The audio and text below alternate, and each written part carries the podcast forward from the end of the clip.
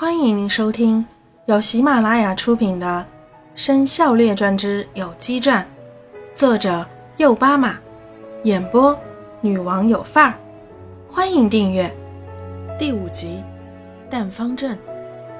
同学们，上集我们说到，崇明和胖花到达了黑森林，却找不到乌鸦和金乌老师。胖花晕倒在一根铁树干之下，还一点点消瘦下去。崇明走了很远，想让胖花快一点变瘦，回去时却迷了路，再也找不到胖花。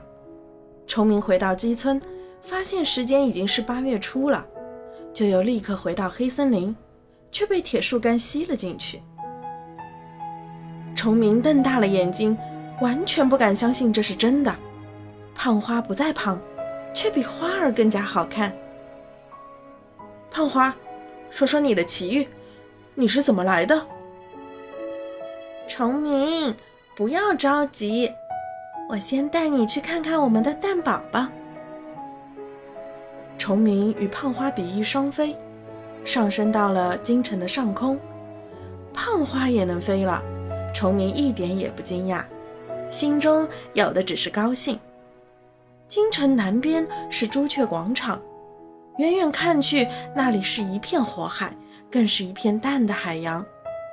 胖花与崇明在蛋林间翩翩而降，那些火焰虽然明晃晃的，但似乎并不太热，让二位感觉十分惬意。崇明从来没有见过这么多的鸡蛋，也从来没有见过如此花色繁多的蛋。有的蛋很大，比鹅蛋还要大。有的蛋很小，比鸽子蛋还要小。大部分蛋是麦黄色的，没有花纹与斑点；小部分蛋却有着五彩缤纷的颜色，有着美丽的花纹和奇怪的斑点。最让崇明感觉到惊奇的是，这些蛋悬浮在离地五尺的空中，并不是静止的，还在慢慢在朝着一个方向转动。虽然大小不同。但速度都是一样的，每颗蛋的下面都升腾着火焰，细长而微弱，将这一片空气的温度加热到四十摄氏度左右。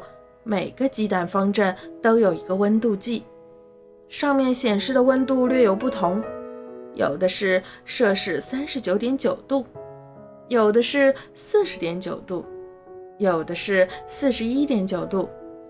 最后一个则是九十九点九度。崇明啧啧称奇，心中满是叹号，脑袋里全是问号。崇明温柔地看向胖花，正要问，胖花却率先开口了：“崇明，我先来给你介绍一下，这里面有四个鸡蛋方阵，每个方阵的鸡蛋都不一样。”第一个方阵的蛋都是大小不一、颜色不齐的，它们孵化出来的都不是鸡宝宝，而是其他鸟类。具体会是什么样鸟，我也不知道，只有等到破壳那天才会知晓。这些鸟宝宝将然会组成生肖学院的外语班，他们的班主任将会是九头鸟鬼车老师。这第二个方阵的蛋全部都是鸡蛋。颜色都是小麦色，孵化出来的都会是正常的小鸡，不过它们都不会是四有鸡，可能是三有鸡、二有鸡或者是一有鸡。这些鸡宝宝将来会成为生肖学院繁鸡班的学生，他们的班主任将会是世界将最大的鸟，那就是鲲鹏老师。那你生的蛋呢？在哪儿？崇明问道：“胖花笑了笑，将崇明带到第三个鸡蛋方阵。崇明，这是第三个鸡蛋方阵，属于我俩的蛋宝宝就在里面。你心灵感应一下，会是哪一只？”崇明先是看了一下温度计，四十一点九摄氏度，算是很高的温度了，跟自己的体温差不多。然后单脚跳着向前走，悬浮的鸡蛋就在眼前，一个个白中带黄，都是小麦色的蛋壳。鸡蛋慢慢地转动着，向西向东，似乎有什么看不见的手在拨动着它们，也好像有看不见的丝线和转轮在驱动着它们。虫鸣走着看着，第一、第二列的鸡蛋没有什么反应，颜色如常，转动如常。虫鸣又到了第三、第四列之间，虫鸣走到一半，眼前的一颗鸡蛋似乎要大一些，然后在空中猛烈地摇动起来，就是它了，肯定就是自己与胖花的蛋宝宝了。可为什么只有一只呢？对，就是它，我目前只剩下了一只。胖花赶过来解释道：“崇明。”你知道吗？这第四列所有的鸡蛋都是我们村子的。好，村中的那些小伙伴呢？他们现在住在哪里？带我去见见他们。崇明问道。等一下，我介绍完这里就带你去。胖花答道。第三列孵化的都是四有鸡，都将在八月的第三个酉日的酉时孵化出来。这样的话，四有鸡身上的酉元素就更多，鸡精灵就更加强大。我们的鸡宝宝与这些同学都将进入有鸡班，虽然只有一两只成为生肖鸡，但最终都可以进入天界的生肖殿，一起位列仙班。他们还可以修炼出人形元神，成为有手有脚的人类呢。呃，对了，有机班的班主任是谁呢？崇明问道：“崇明，有机班的班主任就是太阳神鸟金乌老师呀。”胖花答道：“金乌老师不但是你我的恩师，更是生肖学院的金牌教授。”“那太好了，胖花，你怎么知道这么多呢？”崇明又问道：“这些都是金乌老师教我的。”但我却不知道最后一个巨蛋方阵里面是什么。胖花答道：“那我们去看看就知道了。”崇明说着就跳向了第四个方阵。等一下，那里不能去的！胖花在身后尖叫道：“已经晚了！”一群武士鸡将崇明团团围了起来。哪里来的乡下鸡，敢擅闯禁地？武士鸡的队长说道：“崇明先是一惊，接着身形一撞，义正言辞地说道：‘第一，这里没有写着‘禁地’两个字，也没有什么警示标示牌。第二，我虽然是乡下鸡，但我是太阳神鸟金乌老师的弟子，所以我也是有身份、有地位的。第三，我是四有鸡的父亲，我的蛋宝宝。”就在第三个鸡蛋方阵里。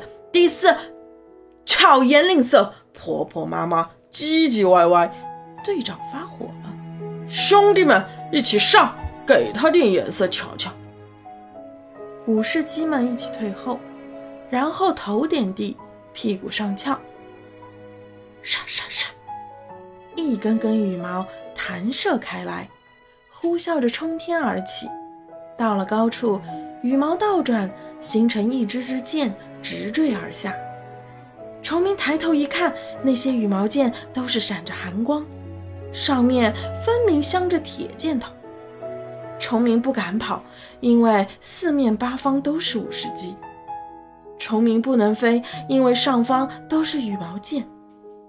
虫鸣只得待在当场，无助地看向胖花。胖花心如刀绞，泪流满面。跟着，绝望地闭上了眼睛。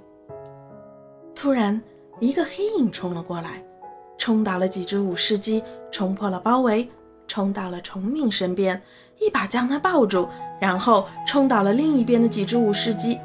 接着，天上的羽毛箭全部掉了下来，噗噗噗地插进了地面。一切发生在电光火石间，武士鸡们根本没有时间阻止。你你你想遭？武士鸡的队长话还没说完，却突然跪了下去。属下拜见三足乌大神。虫鸣这才细看起救了他性命的黑影来，是一只三足乌鸦，但又不是太阳神鸟金乌老师，它更加年轻，身上的羽毛主要是黑色，上面泛着翡翠色的光泽，十分的神俊。感谢三足乌大神出手相助，若不是你及时出现，我今天一定生死当场，万箭穿穿心，肝脑涂地。三足乌鸦把虫鸣和胖花拉回了第三个鸡方阵，离那些武士鸡远远的，然后变成了一只毛茸茸的小黑鸡。爸爸妈妈，我是你们的孩子呀！这真的吗？这是怎么回事？崇明和胖花同时问道。来，我要抱抱。三足黑鸡将崇明和胖花一起抱住。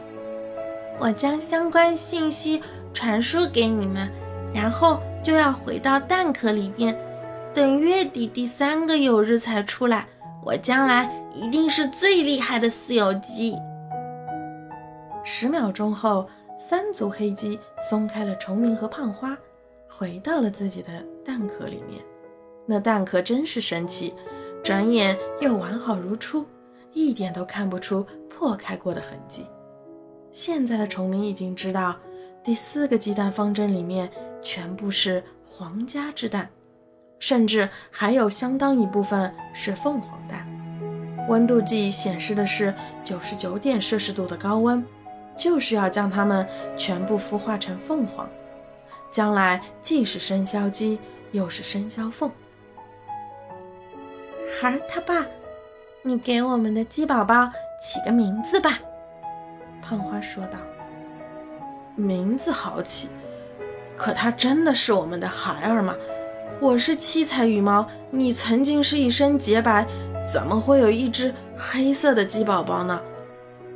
虫鸣自言自语地问道。“哼，我看你是想死了。”胖花立刻发火了。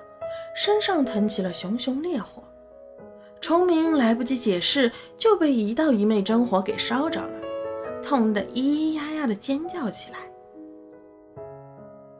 OK，刚刚你收听到的是《生肖列传》第十部《有机传》上册的第五集，请继续收听下一集。